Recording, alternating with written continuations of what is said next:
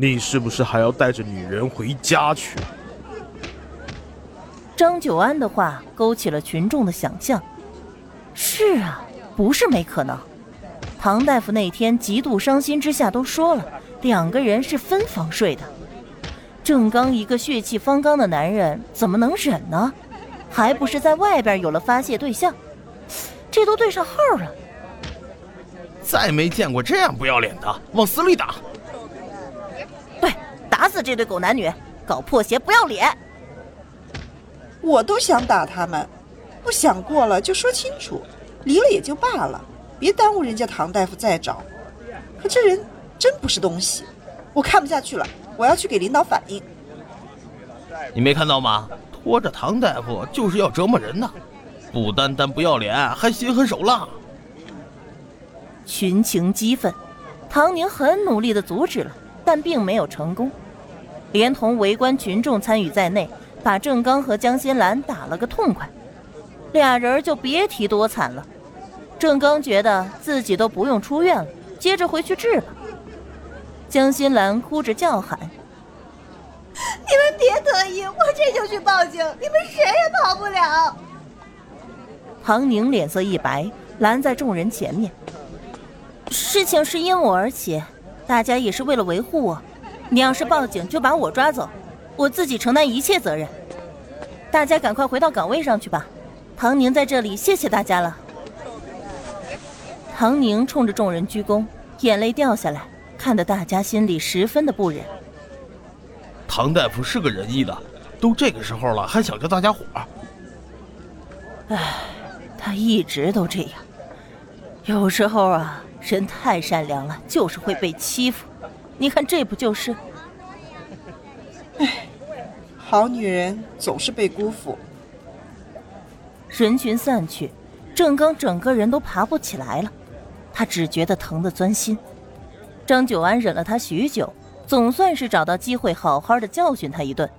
他会点功夫，知道怎么样打人疼，面上还看不出来。江心兰是个女人，也就脸被抓花，身上被掐了好几把，她的裙子也再也看不出一点的美丽。艰难的从地上爬起来，就去扶正刚，却被他甩开。你的目的达到了，刚哥。哼，你今天为什么要来？为什么刚好出现在医院门口？不就是想继续闹腾，让他离婚吗？一次也就算了，几次都这么巧。每次江心兰出现之后，事态就迅速扩大，终于到了不可收拾的地步。郑刚这才恍然大悟，要说推动的这个人，江心兰比唐宁更加有动机、有嫌疑，不是吗？其实当初他跟江心兰分开，闹得很不体面，还补偿了江心兰一笔钱。刚哥，我都说了是唐宁让我来的。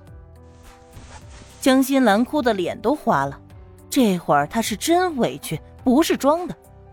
可她这会儿也是真的狼狈。再也无法用哭来唤起男人的怜爱，反而坐实了郑刚的猜想。喂，两人正在吵架，只听到有人在喊，转头看去，被迎面泼了好大一盆水。唐静拿着空塑料盆冷冷的瞪着他们：“你们身上那么脏，给你们洗洗，还不快滚？没被打够啊？”他这一出声，张九安又在活动手指，好像就等老婆一声令下，随时出击。郑刚是一点办法都没有，浑身没有一丝力气，又疼得钻心，掉头回去医院也没脸呢。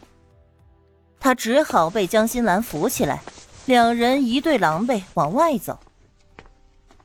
张美华在家里干等着，还不见儿子回来。不放心的走到了医院，远远的就看见儿子和江心兰在一块儿，怎么就成这样了？虽然心里有气，那也是自己的儿子。刚子，刚子，怎么成这样了？谁打的？妈！郑刚的眼泪都要出来了，他把手伸给他妈。妈，带我回家，快回家！哎哎。被儿子这么一示好，一哀求，天大的气都散了。张美华心疼的接过儿子，嫌恶的瞪了一眼江心兰。哼，你这扫把星，刚子遇到你就没好事儿。他见着江心兰身上的裙子湿透，紧紧的贴在身上，更加的生气。还不快滚！生怕我家刚子好点是不是？江心兰就这么任由他骂，也不还嘴，也不还手，扶着郑刚的另一边，老老实实的走着。不时的抽泣两声。刚走两步，就见唐宁拦在他们面前。没等三个人有反应，只见他依然是那副冷冷淡淡的模样，开口说道：“明天上午十点，民政局办手续，别忘了。”唐宁，你也不想再闹下去吧？你心里明白的，再拖也只能拖一段时间。我打定主意了，我拖得起。你呢？再拖下去，怕是这身皮都要被脱了。你好好想想吧。唐宁说的没错，也正因为他说的是实话，才让郑刚更加的绝望。你猜今天这件事情惹了众怒，会不会有人去反映？一个两个也就算了，可能看你不顺眼。要是很多人都反映呢？郑刚，你完了，及时止损吧。至于后面怎么样，是你们自己的事情。要是再敢打我的主意，耗着我，那咱们就鱼死网破。我不怕的。唐宁说完，转身就走，剩下郑刚茫然的看着地面被踩得脏污的鞋。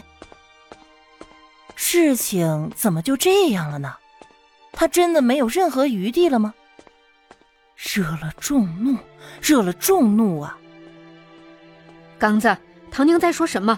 到底发生什么事了？他怎么就突然坚决要离婚了？张美华也知道问题严重了，可她还不知道究竟是有多严重。唯一心头窃喜的就是江心兰了，闹得不可收拾了也好，他已经臭不可闻。郑刚也别想再甩开他，要是他敢，到时候他也闹，就不信他能承担得起这个损失。哪怕被降职、被反省，郑刚的福利津贴还有好大一笔呢，比他现在能找到的对象也不知道能强多少倍。不管三人如何应对，唐宁是一身清爽的回了医院。他先是申请了宿舍，后勤飞速的给他办好了，还给他找来了生活用品，细心的安慰他。办完这一切，他又去找了秦院长。院长，我请求去前线。秦院长大吃一惊：“小唐，你……